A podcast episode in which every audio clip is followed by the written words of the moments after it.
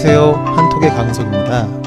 오늘 제가 가지고 온 내용은 핸드폰 통신사에 대한 이야기를 가지고 와봤어요. 먼저 어떤 내용인지 들어보고 와볼게요. 지난해 알뜰폰으로 인한 가계 통신비 절감 효과가 1조 원에 달했다. 알뜰폰은 이동통신 3사로부터 망을 빌려 제공하는 통신 서비스를 말한다. 기존 통신사 요금보다 절반 이상 절약해서 사용할 수 있기 때문에 꾸준히 가입자가 늘어나고 있다. 하지만 여전히 낮은 인지도와 부족한 서비스 때문에 많은 사람들이 알뜰폰 사용을 주저하고 있다. 네. 알뜰폰으로 인해 스마트폰 요금이 많이 절약됐지만 여전히 많은 사람들이 사용하는 것을 주저하고 있다. 라는 내용이었어요. 어, 먼저 알뜰폰이라는 것을 이해하려면 한국의 통신 시장에 대해서 이해를 하셔야 돼요. 잠깐 설명해 볼게요. 한국에는 KT, SK텔레콤, LG U+, 이렇게 세 곳의 통신사가 있어요. 통신사라는 건 전화나 인터넷을 사용할 수 있도록 전국에 통신망을 설치해서 서비스를 제공하는 회사를 말해요. 한국에서 스마트폰을 사용하려면 이 세 곳 중 한 곳에 통신사 가입을 해야 되고 매달 요금을 내야지 전화나 인터넷을 사용할 수 있는 거예요. 다시 말해서 한국에서는 KT, SK텔레콤, LG U+가 한국 시장을 장악하고 있, 있다는 그런 이야기예요. 그래서 이들이 요금을 비싸게 책정해도 고객들은 어쩔 수 없이 비싼 요금을 내면서 스마트폰을 이용할 수밖에 없는 거예요. 그럼 이렇게 생각할 수도 있을 거예요. 새로운 업체들이 많이 생겨나면 자유 경쟁을 하게 되니까 자연스럽게 가격이 내려가지 않을까? 그런데 이거는 어려운 이유가 새로운 업체가 통신사로 활동하려면 한국 전역에 통신망을 새롭게 설치해야 되는데 이 비용이 어마어마하게 많이 들어요. 그래서 힘들어요. 그러면 이제 두 번째로 생각이 드는 게 정부가 제재를 하면 되지 않을까? 라는 건데 그런데 이건 사실 정부에서는 이것을 제, 이걸 제재하기 위해서 다양한 방법으로 통신사들을 압박했었어요. 그런데 통신사들은 통신망을 운영하고 관리하는데 굉장히 많은 비용이 들기 때문에 어쩔 수 없는 것이다. 그리고 고객들을 위해서 포인트 제도를 운영하고 할인 혜택 등 굉장히 다양한 서비스를 우리가 운영하고 있기 때문에 그 정도의 요금을 받는 것이 적당하다라고 하면서 계속 비싼 가격의 요금을 책정하고 운영을 하는 거예요. 그래서 생기게 된 게 알뜰폰이라는 거예요.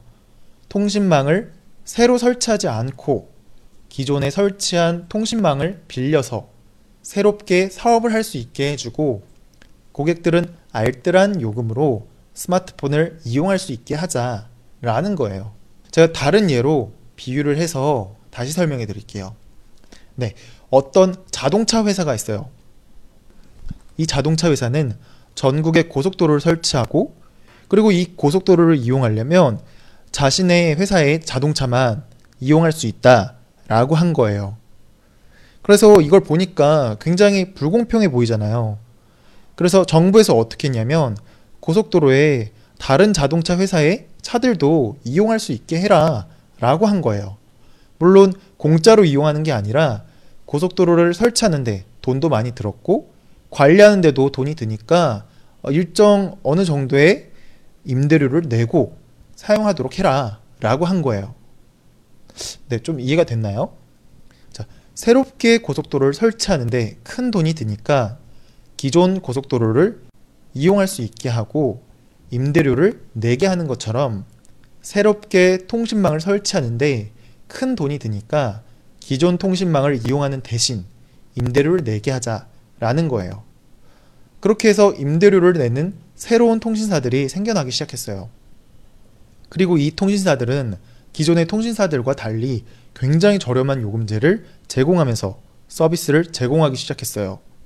거의 기존의 요금보다 기존 통신사들의 요금보다 절반 이상 가격이 싼 요금제를 제공한 거예요. 이게 가능했던 이유는 알뜰폰 회사들이 기존 통신사들이 제공하고 있던 포인트 제도나 다양한 서비스들을 제공하지 않았어요. 그리고 홍보하는데도 큰 비용을 들, 들지 않았고 또 정부의 지원으로 통신망을 빌려 쓰는 비용, 임대 비용을 거의 원가로 낼 수 있었기 때문에 이게 가능한 거였어요. 그래서 알뜰폰이 생겨난 이후에 알뜰하게 스마트폰을 이용하고자 하는 사람들이 알뜰폰을 이용하기 시작하면서 점차 알뜰폰을 이용하는 사람들이 많아지고 있다라는 거예요. 그래서 원래 그냥 통신사에서 이용했다면 냈을 돈인 어, 돈들이 아껴지게 되면서 그게 액수가 다 합쳐 보니까 1조 원이 되었다 라는 그런 내용의 글이었어요. 네. 조금 어려웠는지 모르겠네요. 다시 한번 어떤 내용의 글이었는지 반복해서 들어보고 와보겠습니다.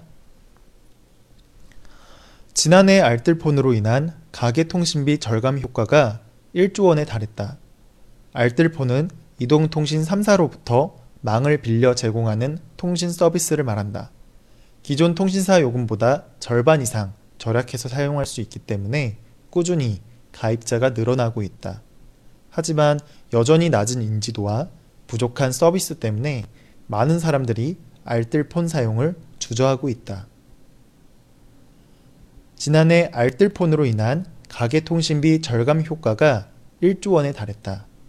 알뜰폰은 이동통신 3사로부터 망을 빌려 제공하는 통신 서비스를 말한다. 기존 통신사 요금보다 절반 이상 절약해서 사용할 수 있기 때문에 꾸준히 가입자가 늘어나고 있다. 하지만 여전히 낮은 인지도와 부족한 서비스 때문에 많은 사람들이 알뜰폰 사용을 주저하고 있다. 네. 오늘은 한국의 통신 시장에 대해서 간략하게 설명해 드렸고요.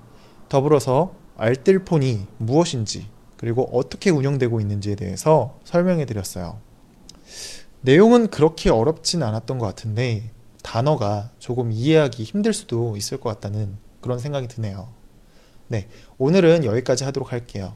저는 또 다음 주 월요일 날 다시 찾아오도록 할게요.